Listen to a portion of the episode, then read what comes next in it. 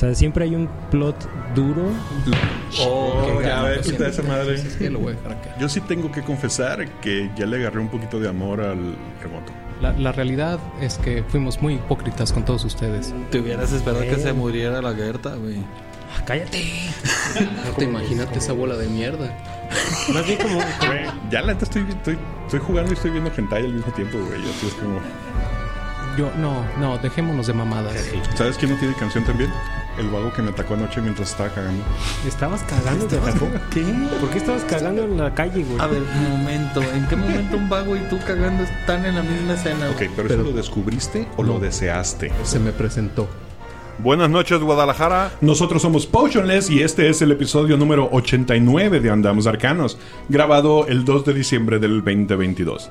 En este programa nos gusta hablar de rol, pero también de cómics, videojuegos, cine y cultura popular. Como siempre, me acompaña en la mesa arcana el señor D.M. Michel Lobo Galvez. Déjà vu. Tenemos el placer de contar con la rutilante presencia de nuestro amigo Alex de los Desquacerados. Hola, ¿qué tal? Me las infiltré. ¿Qué pasó con ese, con ese vago? Dice, uh, no, tienes que escuchar. Luego te paso el número de, el número de programa Sí, donde explico favor. esa historia. Sí. También está con nosotros el señor Hugo de The Dead Die Club. ¿Qué tal? ¿Qué tal? ¿Cómo están? Y de paso, dinos el capítulo también de la Berta. Digo, nomás si ya estamos, si estamos aclarando, digo, pues de una vez queremos saber qué pasó. Sí. Sí, va, va. Y yo estoy... Uy, ¿dónde estoy yo? En esta ocasión no nos acompañan ni Osvaldo ni el Neandertal, pero nos mandan un bonito audio para que no los extrañemos. Saludos, la banda arcana. Por acá el licopodio navideño. Espero que disfruten mucho de la charla de hoy con nuestros invitados especiales y que en general continuemos apoyando a la comunidad latinoamericana en sus esfuerzos y proyectos. Esta semana les vengo a recomendar la más reciente recopilación de Alan Maman, mejor conocido como El Alquimista, titulada The Alchemist Sandwich, el cual colecciona un par de EPs finísimos de allá del 2018 con colaboraciones co- de grandes del género como Action Bronson, la gente de Griselda Records y Earl Sweatshirt, entre otros, además de agregar un par de cortes totalmente nuevos para cerrar este 2022. Nos escuchamos en el año futuro. Chido la banda. Y yo sí que el Revolver, muy contento porque tengo el honor de presentar a nuestro flamante invitado de honor directamente desde Argentina, que es el señor Marcos de Editorial Mito, y nos vienes a presentar el juego Leyenda de RPG. ¿Cómo estás, Marcos? Buenas, buenas. Estoy aquí con este segundo aliento. Se siente como un respiro nuevo, ¿no? Second Wind. Muy contento de estar aquí con ustedes y, por supuesto, en el déjà vu galopante. Sí, de hecho muy contenta de tenerte aquí, se siente como, como si ya hubiéramos pasado por esto. Sí, se, es, Y antes de comenzar, quiero dar un caluroso saludo a nuestros patrocinadores. Ellos son Shaula, el Conde Duque Reyes, Monse, Efrasila y el equipo presente de Die Club. Si tú también quieres ser parte de este selecto y decadente grupo, solo tienes que dirigir tu navegador a www.coffee.com diagonal andamos arcanos y comprarnos un cafecito por tan solo un dólar. Y así no solo serás parte de la lista de patrocinadores, sino que también te llevarás un bonito regalo digital. Y nuestros patrocinadores hoy están en dos por uno porque esta es la segunda vuelta. sí, señores. Los problemas de producción me sobrepasaron hoy. Tuvimos un pequeño problema de producción y esta es la segunda vez que vamos a grabar este episodio porque la primera no se grabó. Y esto nunca nos pasa. ¿cómo? Este- sí, es la primera vez que me pasa. Juro, te juro. No hay problema, no hay pero problema. sí es. Es que, Entonces, es que eres muy bonito. lamentamos mucho que se hayan perdido el. estuvo muy bueno el primer episodio, pero se perderá como lágrimas bajo la lluvia. No, siempre serán, siempre serán nuestros corazones. Siempre estarán Sí. Cosas. Qué mal. Si, si, si fueran. Eres el. Si las decir, paredes hablaran. Si fueras patrocinador VIP, pero tenemos un patrocinador VIP ¡Sí! que sí lo Ultra escuchó. VIP, sí. Que sí escuchó el, el, el, el- el episodio. Wow. Sí, y sí existe, puedo confirmarlo. Sí existe ese capítulo perdido. Memoria de los podcasts perdidos. No solamente existen huellas y mensajes, porque soy historiador además, Ok. sino también las memorias, esos recuerdos, la mnemo historia. Y esta vez yo sé que vamos a atesorar cada uno de nosotros en el corazón esas lágrimas que cayeron con la lluvia y se destilaron para siempre en la nada. Ay, dame la música que pones de fondo. Con eso está. Te tengo sentimientos encontrados. Bueno, Sí, mira, sí, sí. sí, a partir de este momento los cinco que estamos en esta mesa tenemos algo en común. Somos los únicos que supimos de qué se trató ese programa. Pero bueno, de lo que se trató fue del juego que estabas presentando, Marcos. Eh, actualmente estás en, en la Feria Internacional del Libro con la presentación de juego de rol Leyenda. Como te había dicho en el programa, La primera vez. una, una dinámica que tenemos aquí es cuando vamos a hablar de sistemas, de, Mm. de- de- de los otros sistemas, Otros. es explícamelo como si lo único que yo conociera es la quinta edición del autoproclamado juego más popular de rol del mundo. Tan, tan, tan. Y tuvieras que convencerme, no convencerme porque convencidos ya estamos, sino nada más platicarme de qué se trata Leyenda. Ahora, ahora sí, no nos convenzas a nosotros, convence a los podescuchas. Nosotros ya nos convencimos. Sí, ya, ya ya escuchamos. Eso es verdad.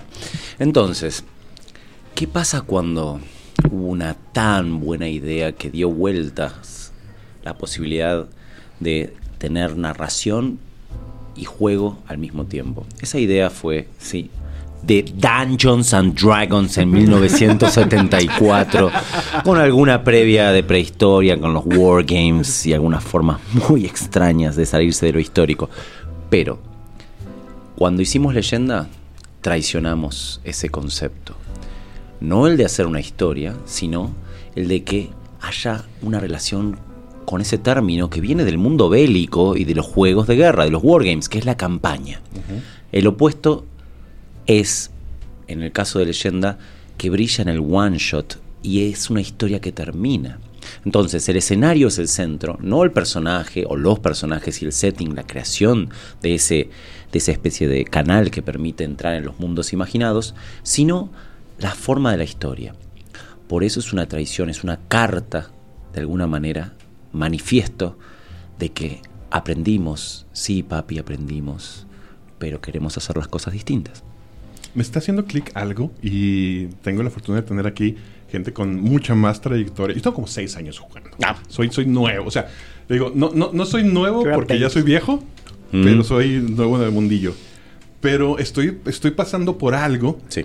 Que de repente no me siento tan solo cuando hablo con otra gente. O sea, me siento un poquito solo cuando hablo con nuevos jugadores, que suelen ser jóvenes, Sí. pero un poquito abrazado cuando hablo con jugadores Mm, veteranos. con las canas. Y es, entonces, esto de empezar con Dungeons, pero llegar a un punto en decir, "Mm, quiero ver otras cosas, Sí. es parte de un proceso de maduración de, de jugador. Ay, no lo sé, no lo sé, porque te tengo que confesar que hay algo que estuvimos explorando, en parte académicamente, pero sobre todo con la sorpresa de términos utilizados en igual en México y acá en Argentina. Perdón, estamos, estoy perdido. Al revés. Acá en México sé que también se han hecho este tipo de campañas sumamente extensas, entonces no puedo evitar decirte que tenemos una mega campaña que está en continuación de Dungeons and Dragons y que sin embargo ha mutado con todas las variaciones que sabemos que ahora echarán todo a perder o no en el D&D One, pero eso también es un gusto, es un gusto adquirido que solamente va con los años, con lo añejo, y que sin embargo el contrapunto de estos diseños que tienen otros objetivos, otros objetivos de diseño y otras formas de explorar la narrativa lúdica, también son importantes y traen algo que hacen tanto que te vuelva a agradar eh, eso que pensabas que era lo único que existía, como también la posibilidad de tener otras experiencias, que sean rápidas, que sean intensas, que sean distintas. Rescatando un poquito de las cosas que más me gustaron del, del episodio original. Habla- no, hablábamos de que del, del acercamiento, del approach a la historia que estás tejiendo en grupo. Sí. que ya no está nada más amarrada a perseguir un- una finalidad, sino a todas estas cosas que se van construyendo alrededor. Hablábamos de, de estas, estas mm, mm, ramificaciones y microconsecuencias de cada, de cada, de cada decisión y, de- y de cada acción. Y nos ponías de, a lo mejor me estoy brincando algo, nos ponías, por ejemplo, yo te preguntaba sobre una historia o un setting. Sí. Y me decías que hay, me mencionabas tres que son completamente distintas. entre Cuatro. sí. Cuatro, cuatro. Porque lo que te contaba era que el escenario es el foco. Y entonces uno puede tomar la decisión, y esta fue la decisión que tomamos como diseñadores, de que la parte de lo que sería el mundo, el mundo ficcional, sea apenas evocado en la introducción del escenario. Y que entonces buena parte de los detalles que podrían implicar algo canónico, como no sé, el, mundo de Harry Potter, Star Wars, o, o- o- o incluso un género más, más típico, prototípico de, de terror Lovecraft- Lovecraftiano, esté apenas señalado como una crisis que vive una comunidad en la que todos van a jugar. Todavía no crearon los personajes. Y sin embargo ya saben que tal vez en este mundo símil griego al estilo la Odisea de una tierra llamada Isla Álgida, hubo una guerra hace poco y el regente ausente todavía no ha vuelto, ¿no? Pero está a punto de volver. Y está una regente pendiente con la situación de los pretendientes que están acechando cada vez más en su puerta. Está el heredero presente, o heredera presente, justamente implica esa flexibilidad de si no atarse al mito, que tiene que ver qué es lo que va a hacer. Y esos son trasfondos, lo mismo que el oráculo vidente, que tienen que ser elegidos y terminados de definir en grupo. Y si uno pone el foco en que lo importante es ver qué pasa con los valores de la comunidad y con algo que va a indicar la finalidad del juego, de la experiencia lúdica, que es responder una pregunta, que la llamamos premisa, pero es una pregunta. En este caso, la pregunta de ese escenario llamado regreso inesperado es, ¿hasta cuándo podemos esperar que lo que era siga siendo igual? Hay alguien que no es el director, ya vamos a hablar de esa figura que tiene que ver con el coro, se llama coro, y que tampoco son los jugadores, salvo si son en su función de coro en algunos momentos. Hay un momento donde se termina el juego y se reflexiona, hay un epílogo y se dice qué forma tiene la leyenda. Leyenda lo que es es una promesa de que vas a tener una experiencia en grupo que puede ser de pocas horas, en donde vas a hablar, evocar un mundo ficcional, donde va a haber escenas cargadas de sentido, obstáculos dramáticos, las decisiones se van a resolver rápidamente con tiradas de dados, se van a usar los rasgos legendarios y se va a terminar diciendo qué tipo de leyenda tenés, si es una tragedia, una épica, una comedia, una ironía. O sea- y eso en grupo. Va haciendo ah, un, un análisis de lo que estás mencionando y lo que he escuchado antes. Sí. Tu construcción y tu meta del juego, como mencionaste, es alejarte de la misión, de una misión principal, de un objeto dado para concluir y te vas más por el lado abstracto de la filosofía del por qué comenzó todo esto. Bien, bien, bien, bien, me gusta, me gusta. Este- Estamos dándole una vuelta que, que reflexiona más respecto a los objetivos de diseño de alguna manera y la agenda creativa que favorece este tipo de juego, la leyenda en particular. Creo que tiene que ver con una agenda creativa narrativa, donde lo importante es la forma de historia, de la historia, que es un contenido. Por eso que haya una pregunta que es filosófica en un punto, por eso puede ser si es mejor una vida larga, aburrida e incluso placentera versus una gloriosa, corta y dolorosa, en esa situación uno podría decir, tengo de- cosas para decir respecto a mi vida personal, si me enfrento con un vago mientras cago, pero eso, eso es de la vida personal. Eso, eso es muy... Pasa, Güey, pasa. neta, no hay manera de decir que es fantasía. Claro, entonces, pero si hay que jugar para ver qué pasa, si tenemos que buscar nuevamente ese vago y compartir un vómito con un líder de la calle en, en- en un juego de rol, es distinto y entonces podemos todos juntos decir, queremos explorar esas... Ya se ha tergiversado Exacto. muchas historias. Por Todo va a salir peor, lo Y- juro. Y aquí hay algo que me Sí. llama mucho la, la- la atención, ¿no? Cuando hablamos, o bueno, cuando tratas de explicar que es un juego de rol, Sí, normalmente dices, ah, es que estamos contando una historia en grupo. sí, La realidad es que no. Estás, es el, el, el, el, el máster tiene una historia Sí. con un objetivo Sí. y los jugadores reaccionan. Lo que estoy entendiendo con leyenda es que realmente es una historia colaborativa. Y, y se me hace que ese Sí. es un Uy, paso, sí, no lo he visto así, eh, es cierto. un paso muy Es que, importante en otra dirección. Creo que es cierto. Cuando juegas rol regular o el estándar que conocemos, estás, eres un personaje dentro de la historia del. Ajá, está- O sea, sí están colaborando a la historia, pero el que trae la historia es el, el, Sí, el- pero el eh, tú, director. no, tú no puedes hacer llover, Exacto. como decía un amigo mío. Cuando tú eres el Dungeon Master, haces llover. Porque Sí, Exacto. exacto. Es que es la diferencia. Cuando tú estás jugando, por ejemplo, Dungeons and Dragons, perdón, el juego más popular. ¿Cómo? Exactamente. que ya escuchamos a los, a los abogados de, de Voy a poner aquí una, una- un, frasco de sis. 20 pesos cada vez que Cada vez que digan Dungeons and Dragons, cinco Este, pesitos. Cuando estás jugando este juego, este, tú como jugador tienes la, digamos, la limitante de eh, lo que va a pasar con tu personaje y vía eso es como va a estar cambiando la historia del DM. Este, en este juego es completamente eh, diferente en ese sentido, ¿no? En ese sentido, los jugadores y esta figura, que ahorita vamos a hablar más adelante, que se llama el coro, eh, empiezan a modificar drásticamente la narrativa que el director había formulado. O sea, hay ciertas directrices que se van a mantener, pero digamos, cómo llegar a esas directrices sí se ven drásticamente este, afectadas por tanto por jugador como la figura del coro. Yo creo que el coro es la, es, la, es la figura que más rompe en ese esquema. Y lo más interesante de este juego. Me, me gustó mucho lo que señalaba Hugo, porque...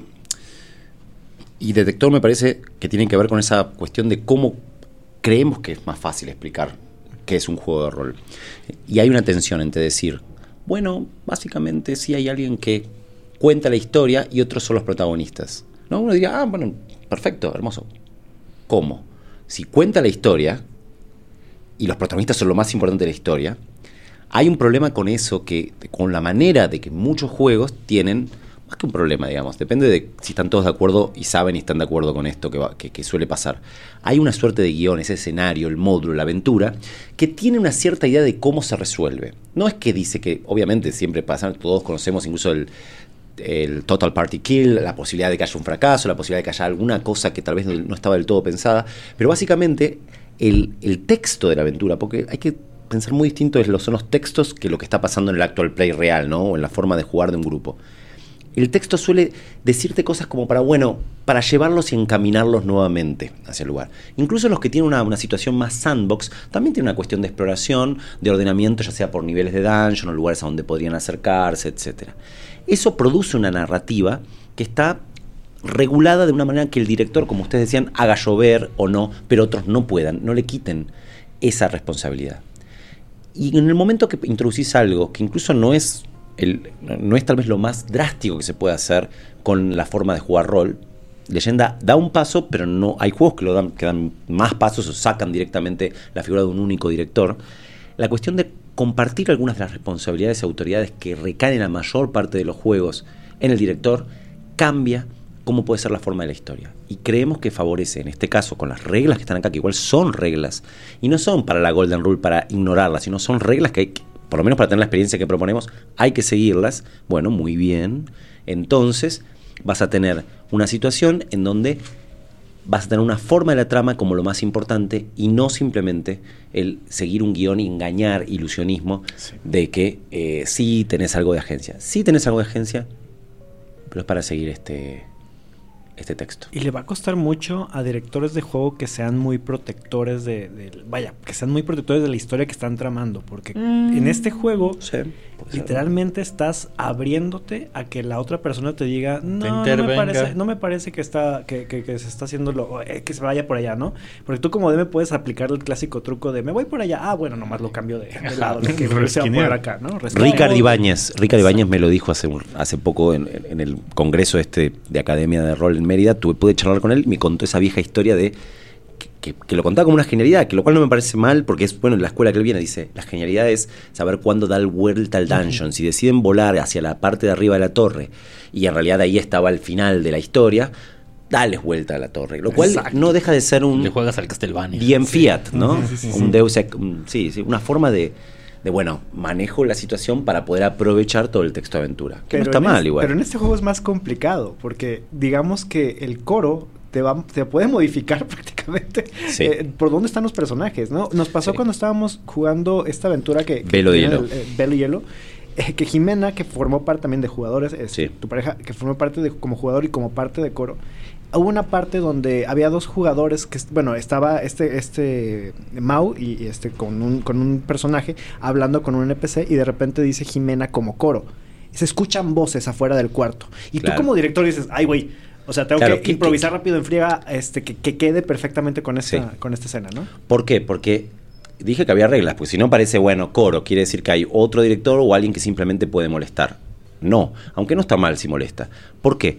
Porque el coro tiene agencia respecto a los personajes no jugadores que no tienen nombre y la, lo que sería la voz del pueblo, la voz de la comunidad, que en un mundo ficcional pueden ser susurros, ruidos, eh, persona, sirvientes que de golpe tienen no solamente una parte de, ay, se me cayó, señor, usted encontré al vago que dice que compartió un lindo cago con usted. Bueno, ese, ese personaje, ¿no? Jugador sin nombre, de golpe pasa a tener una relevancia y a expresar de que en ese juego en particular, el valor de la comunidad podía ser lo escatológico. Se favorecen y nos gusta defecar juntos en la calle. ¡Opa! Pero Se, está, se está poniendo. Esa, esa historia, ese es un teléfono descompuesto. está yendo así de bajada, Tom. Mamá, te lo juro que yo no estaba cagando con el vago. Pero bueno. Antes de que. eh, eh, eh, en este momento, la gente que nos está escuchando probablemente se está preguntando, bueno, Ay, ¿qué sí. carajos es el coro? Claro. Entonces, carajo? ¿qué es el coro? En los juegos de rol tradicionales hay director y jugadores. Ajá. Los jugadores, cada uno tiene un personaje del que es responsable y es su palanca para ejercer alguna agencia en la ficción. Perfecto. El director hace todo lo demás, ¿no? Personajes no jugadores, eh, tiene la aventura preparada, decide lo que sucede con el clima, etc. En este juego hay una tercera figura, que se llama Coro, y que tiene, como dije antes, agencia sobre los personajes no jugadores que todavía no tienen nombre, sobre las voces de la comunidad ficcional, que es clave en este juego, y juzga los valores de la comunidad. Que el juego, que en esto, si quieren hay algo de narratología y de formas de crear historias, que algunos juegos de rol lo tienen en la idea de misión, tiene que haber pasado algo con los valores de una comunidad, porque si no, la comunidad no está en crisis y si no, no hay nada que hacer.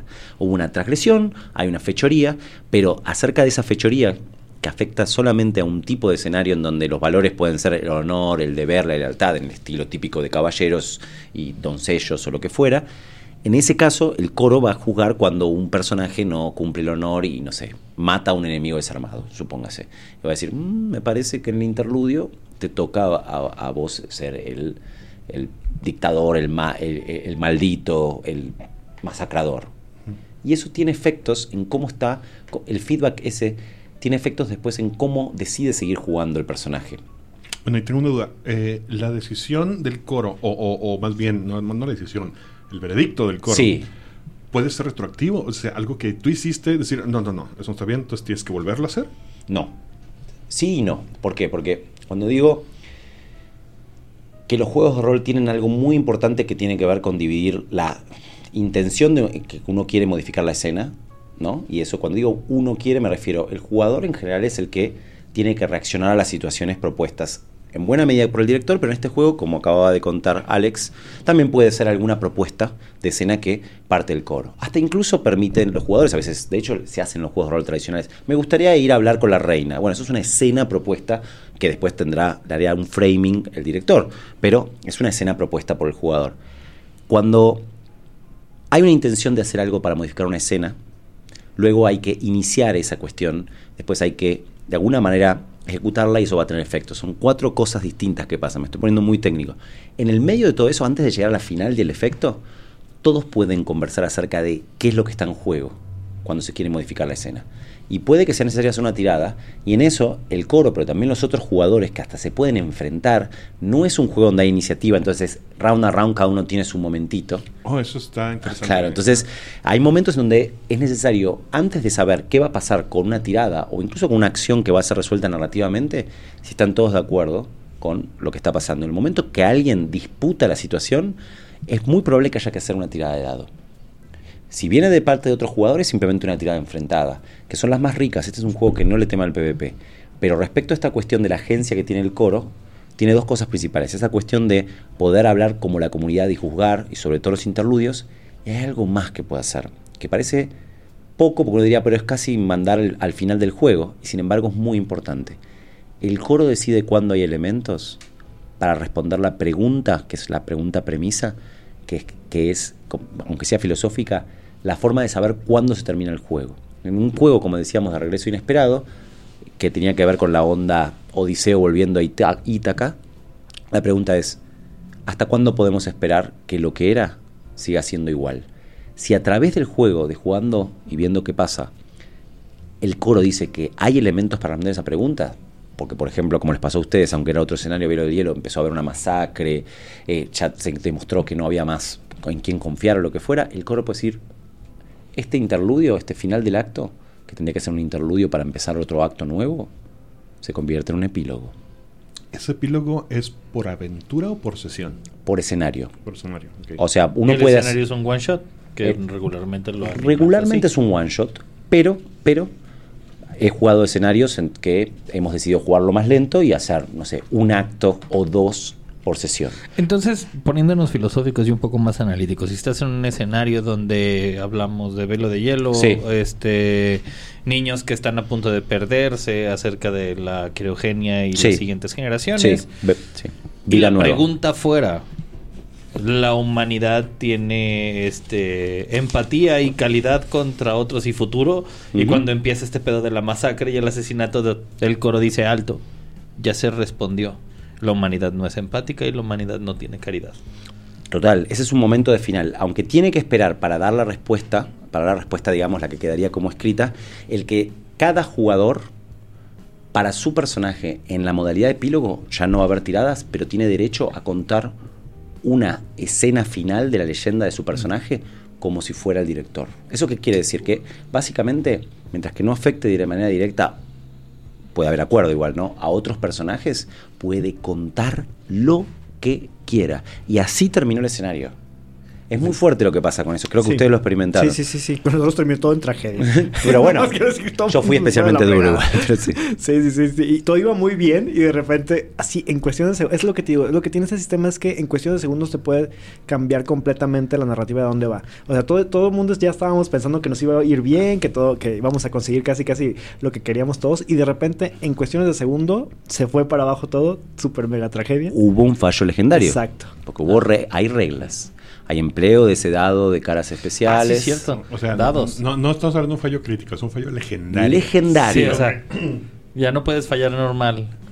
Aquí hay dos cosas en las que yo quiero hablar. Generalmente, Sí. cuando estoy viendo un, un sistema nuevo que no conozco, Sí. hay dos cosas a las que me voy a ver primero. Dale. Una es la hoja de personaje, Mm, dale. que, por ejemplo, me- mm, creo yo que me da una idea de cómo es el juego. Sí. Hojas de personaje que a mí me han... O sea, que me llamó mucho la atención.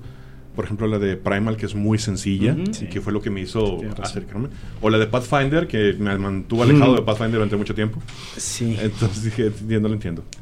Y lo, el sistema de dados que usa, si es que, si es que usa un sistema de dados. Usa, usa. sí. Entonces, en este caso, vamos a hablar primero de la hoja de, de- de personaje. Bien. Entre los documentos que puedes descargar está la hoja de personaje, Sí.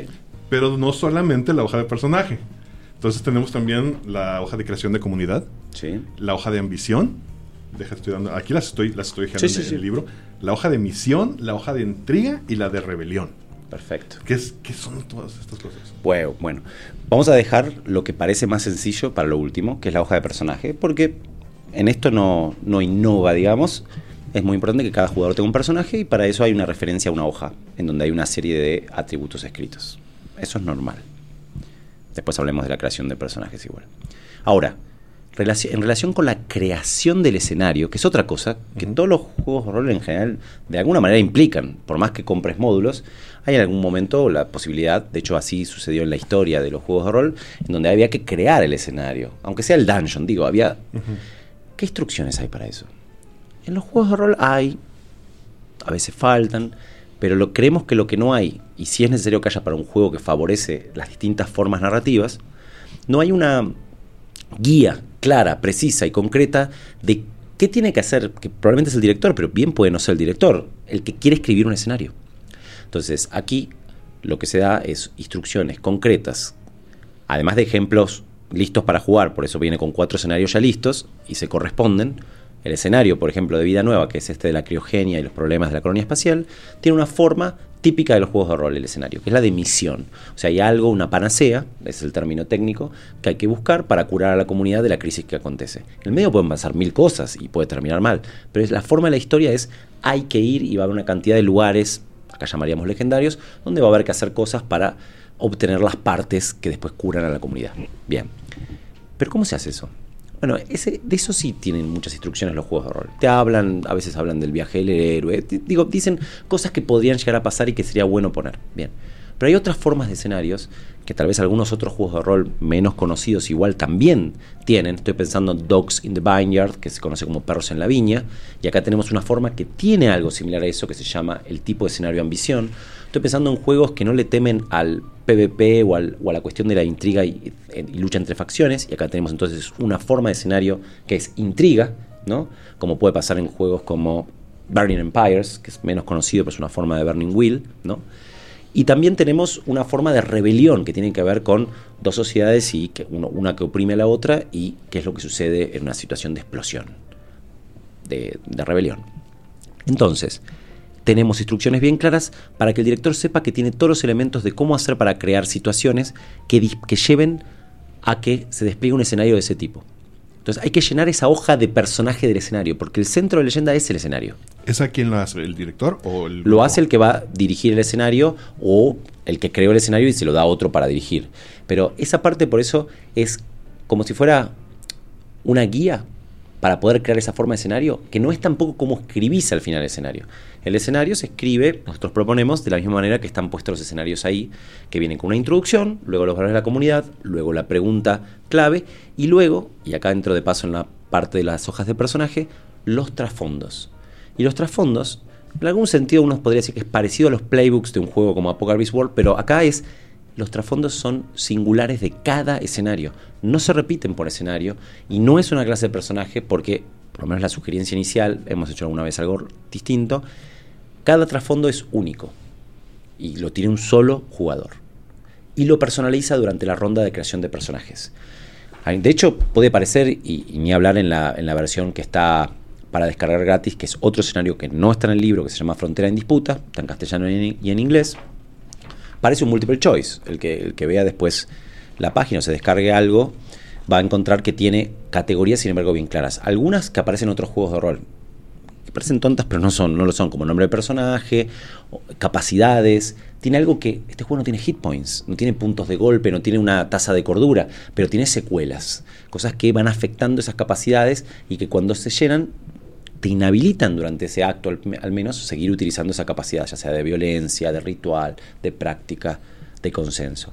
Y tiene también algo que se llama tipos de intención, que va a servir durante el juego para obtener lo más parecido, pero es mucho más usable en el momento, a experiencia. Y tener una pequeña modificación a medida que vas intentando cosas que son iguales. El juego juega, el juego, valga la redundancia, juega con la idea de que, por ejemplo, la tercera es la vencida y, esa idea que aparece en los cuentos de hadas, vieron de que la tercera, third times is the charm. Entonces te permite un pequeño bonus. Es el único bonus que está en todo el juego. No es un juego lleno de feats con más 2, más 4, un skill. No. Luego tiene tres cosas que sí se eligen en grupo y todos saben los secretos del otro personaje. Eso también es distinto. Eh, se elige un origen, a veces más de uno si no se contradicen, y están listados, pero hasta se puede hablar con la mesa de, bueno, quiero adaptar un poquito este son frases narrativas pero que están cargadas de sentido y van a tener sentido además con cómo se usa esa capacidad que dije que era práctica. Si no, práctica parece que es un default. Lo es, pero está vinculado al origen, es el oficio del personaje.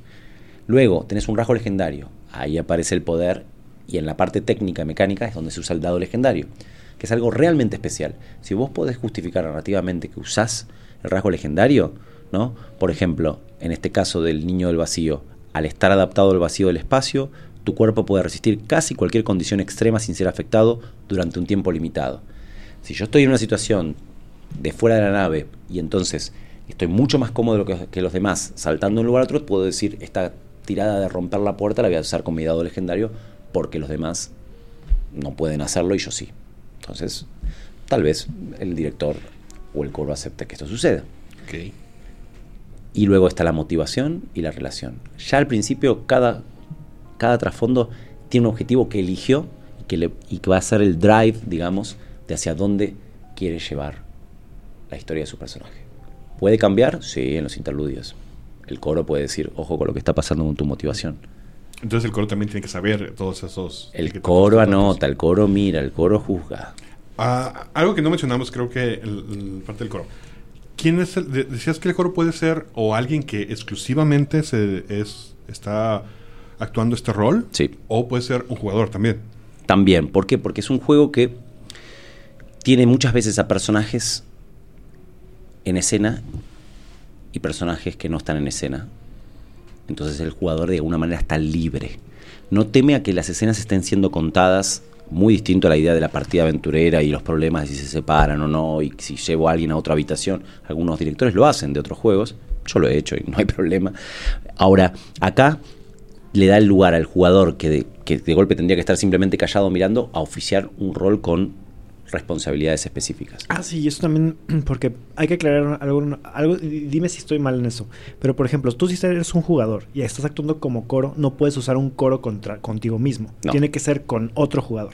Claro, claro. Por supuesto, de manera indirecta, como estás añadiendo la ficción, también aparecen cosas, pero estás construyendo la historia en conjunto. Daría pie a unas interacciones muy Muy. Smeagol ahí de, Sí. Oye, tiro esto. No, no lo tires. Pero puede ser, no.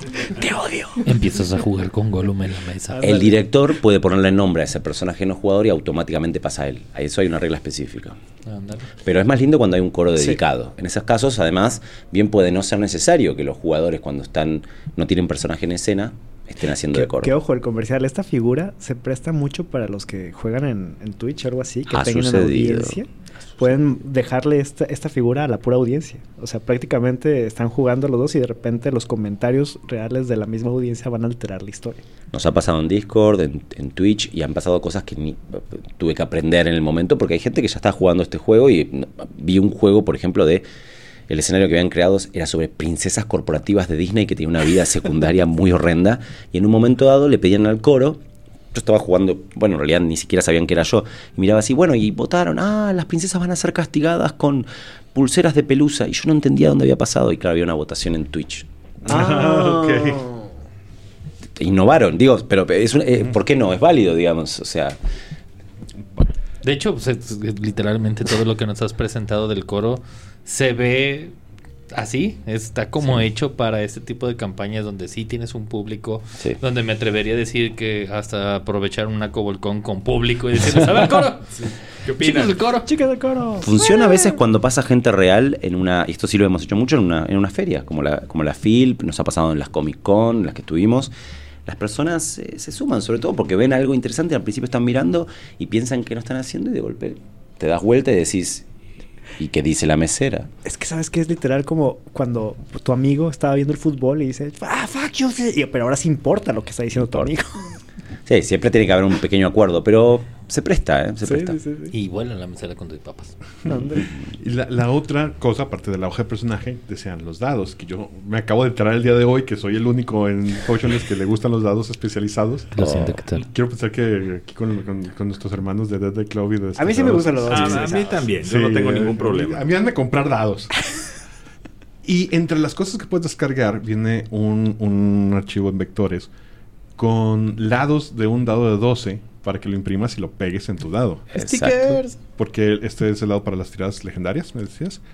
Exactamente. Este no, no lleva números, lleva símbolos nada más. Lleva símbolos, siete de sus caras tienen una estrella de siete puntas. Satanás. Pa- eh, sí. Satanás with a twist, con un, con un plus.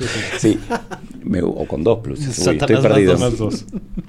Como fuera, la verdad es que ese heptagrama, eh, que- es poco utilizado en la esoteria, pero alguna cosa rara tiene, lo que hace cuando se tira con otra capacidad, siempre el dado legendario se, no se tira solo, se tira en relación con una situación en donde un jugador quiere que su personaje haga algo y entonces se aplica una de sus capacidades. Supongamos la clásica de que quiere, está intentando eliminar, es un tipo de intención, a un personaje no jugador. Mato a este pinche caballero de la espada. Bien, entonces vas a hacer una tirada de violencia.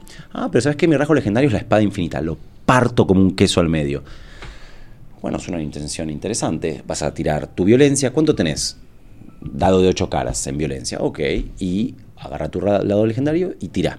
Si te sacás una de las siete caras del heptagrama, el director antes dijo que la dificultad, supongamos, era 6, ¿no? Lo que va a suceder es que, aunque yo me haya sacado, por ejemplo, un 3 en el dado de 8 caras, Se maximiza. Vale por el número más, más grande de la cara del dado que te toca. Entonces, incluso si hubiera sido una dificultad 8, con el heptagrama hubiera llegado. Y es una dificultad de las más altas. Ahora bien, hay otras dos tipos de caras en el dado. Hay dos que son un dibujo de Xing Yang. Todos lo conocen por los surfistas, etcétera, el Tao. Entonces, ahí pasa que tenés éxito, sí, lo partiste al medio, pero te salpicaste y ahora estás bañado en sangre y todos te van a reconocer que sos el asesino.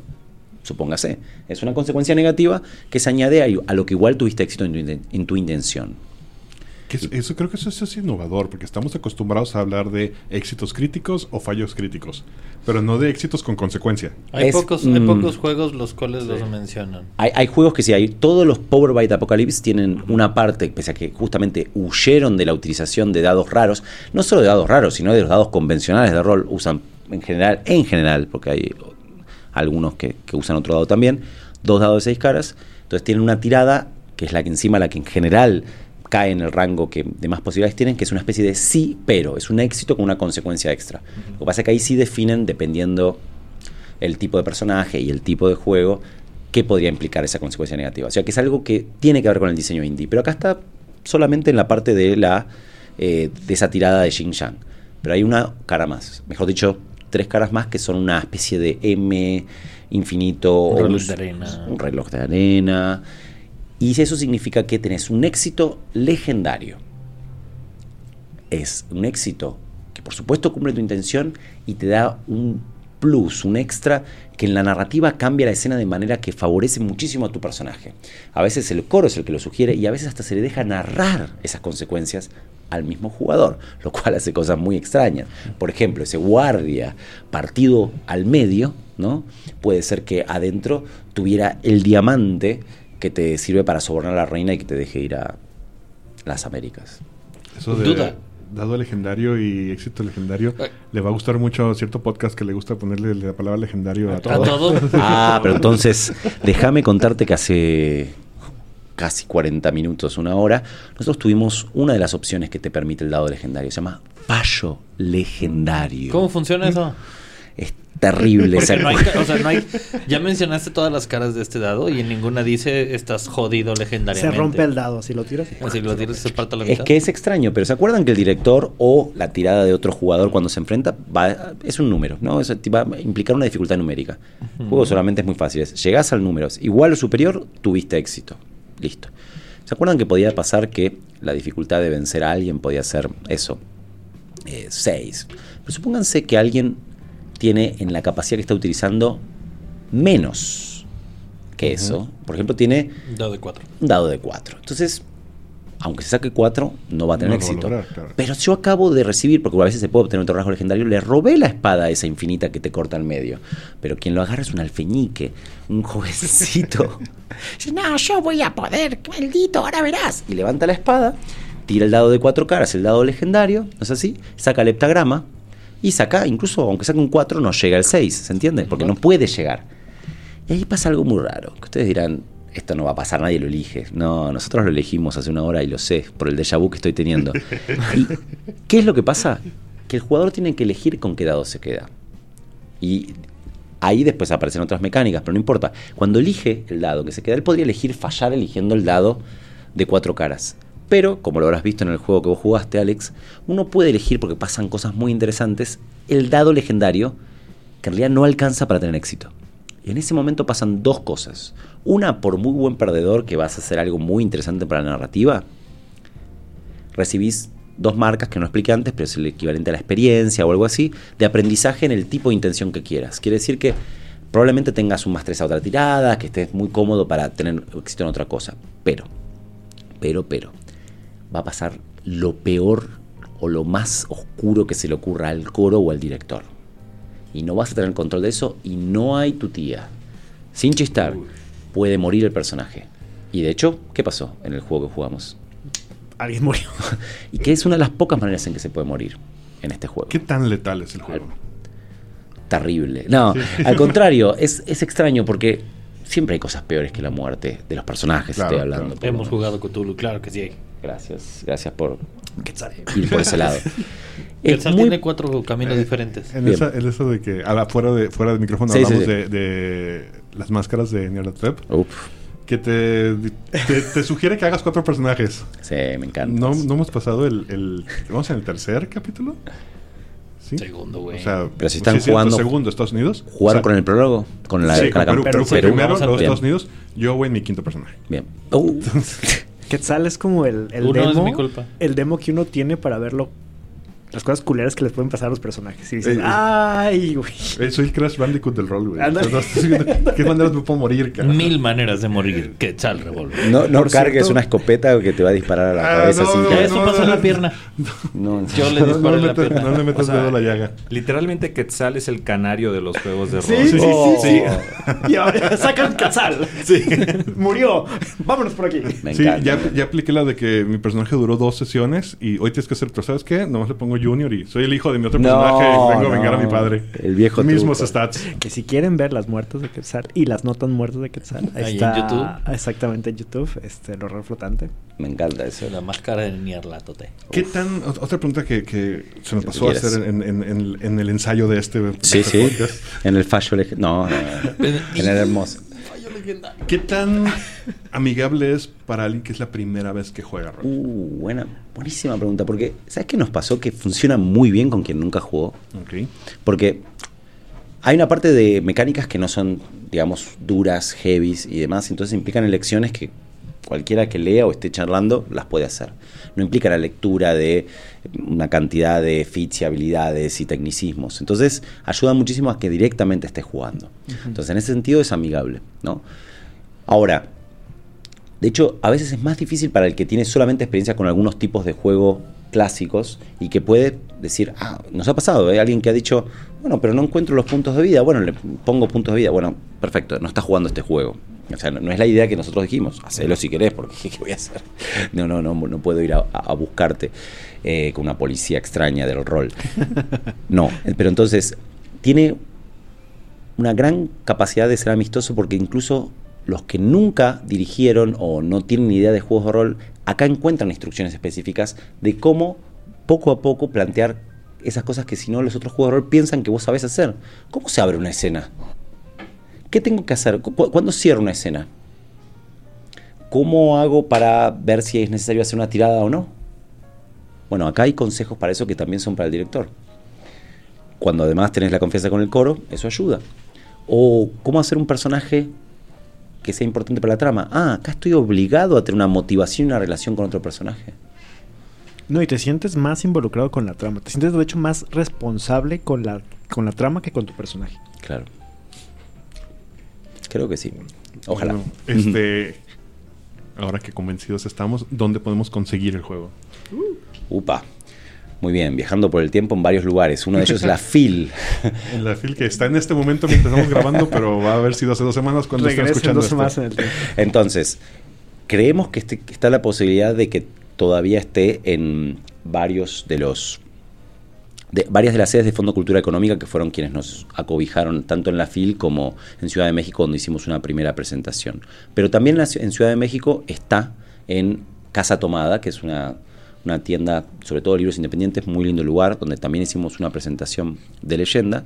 Y es probable entonces también que queden, porque solo hablé de Ciudad de México, en Guadalajara, en, eh, en la sede de aquí de Fondo de Cultura Económica. Pero también estamos pensando con Hugo de que estén disponibles aquí de otra manera. Y aquí viene el comercial. Sí, estaría disponible también aquí en la Cobblecon, que bueno, tenemos el siguiente evento 18 de diciembre y tenemos otro evento el 22 de enero. Entonces, si están interesados, eh, dense una vuelta, por ahí eh, tendremos algunas copias y ya estamos planeando ahí organizar un par de jugadas. Black Sheep Guadalajara. No, y está muy padre porque el juego, la dinámica del juego está muy interesante, eh, lo, lo, lo aplicas muy bien, o sea, y realmente te da la impresión de estar jugando algo muy diferente. Pero también, digo, si estás casado con la idea de, querer aplicarlo a otro juego, se puede hacer muy bien. O sea, las mismas hojas de historia, de, los motivos y todo, se puede aplicar a cualquier juego de rol y de hecho te ayuda mucho a, poder crear un, escenario coherente y hasta dramático, ¿no? Lo hemos usado con Vampiro con buenos resultados, incluso con la llamada de Tulu. Eso, ajá, eso es lo que no he mencionado, que eh, puedes jugar aventuras de otros sistemas. Claro, o sea, acá, acá está la pregunta. Si jugar aventuras de otros sistemas es tomar alguna de las aventuras de la máscara de Nail Hotep, me parece que ahí servirían como un contenido que de alguna manera da elementos. Pero el al revés, el decir, para otro sistema, utilizar la guía de creación y hacer un escenario de cero, creo que funcionaría muy bien. Está muy interesante. Es más bien como utilizarlo como herramienta, entonces, para tu desarrollo y diseño de campaña. Un toolkit extra Totalmente. para tu desarrollo. Exacto. Sí, creo que sí. Digo que el, el juego el juego es muy bueno por sí. O sea, también no, no demeritándolo, es, es, es muy bueno y es una experiencia, te digo, el, el juego te orilla a que tú como jugador te preocupes por la misma narrativa más allá del bienestar posible de tu propio personaje. O sea, puede ser que a lo mejor para la narrativa digas, no, es que le conviene a la narrativa que mi personaje se muera. Entonces se puede morir de una forma espectacular que beneficie a la, a la, a la narración y queda, y queda, vaya, el chiste, como dice el, el- el- el nombre del, del juego, es crear una leyenda. Claro. Exacto. Luego habrá posibilidades de atarlas con lo que viene después o con precuelas. Está esa flexibilidad. Los escenarios se pueden con- concatenar, sí, y ahí va a ser importante cuál fue el juicio del coro, qué arquetipo legendario quedó, qué tipo de leyenda jugamos, tragedia, ironía, comedia, épica, y sobre todo cuál fue la respuesta a la pregunta dramática. Nice. Pues mira, nos podríamos quedar aquí platicando hasta la madrugada. Podríamos hacer otro programa. ya se nos acabó el tiempo. Marcos, muchísimas gracias por haber estado aquí con nosotros, por tu tiempo, tu paciencia. No y pasa nada. por haberte. Paciencia sobre todo. Está- esperamos verte aquí. Digo, encantaría verte antes, pero esperamos que en la siguiente fil del año, del año que entra te estemos viendo aquí de nuevo. Me gustaría muchísimo hacer ese tercer programa. La tercera es la vencida, es una de las reglas. Todos tendremos un más tres y seguramente va a haber ocasiones de cruce. Bien. Hugo, de Detective Club. Pues, gracias por la invitación. Les recordamos CobolCon, 18 de diciembre, Sí. 22 de enero. Por ahí los esperamos. Y si quieren más información, nos pueden buscar en Facebook o directamente con The Death Eye Club o con Roll Per Second. Y pues ahí los esperamos. El buen Alex, mejor conocido como el doctor que cura balazos. en sí. Este, sí, y si bueno, traen ganas de, de seguirla está hablando un poquito más de rol, videojuegos, cómics y demás cosas, está Descaserados todos los jueves y los domingos a las, al filo de las 9 de la noche, hora de México. Este, ya metí el comercial aquí. Sí, adelante, adelante. Deme, Michel Hugo Galvez. Sí, el que la cagó yo, mero. Antes de despedirme, quiero darle un agradecimiento a nuestros patrocinadores. Muchas gracias, Chaula, Monse, de The Die Club, que está presente, Efrasila y al Conde Duque Reyes. Yo soy Quetzal Revolver diciéndoles. De Chapú. No olvides seguirnos en todas nuestras redes sociales. En Twitter y en TikTok estamos como PotionlessMX. En YouTube, donde podrás ver nuestras sesiones de rol. Y en Facebook, donde puedes enterarte de todas nuestras noticias, nos encuentras simplemente como Potionless. También en Facebook puedes ir a cotorrear con nosotros en la rolería. Y si quieres conocer qué es la ronda y seguir sus aventuras, visita nuestro webcomic en www.potionless.com. Sí, se grabó.